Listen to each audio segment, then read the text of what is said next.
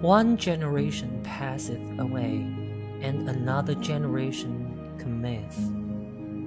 But the earth abideth forever.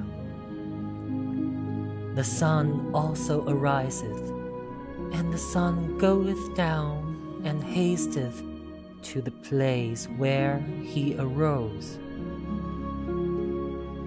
The wind goeth toward the south and turneth about unto the north. It whirleth about continually, and the wind returneth again according to his circuits.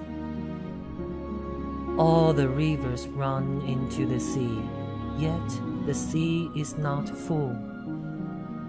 Unto the place from whence the rivers come, thither they return again.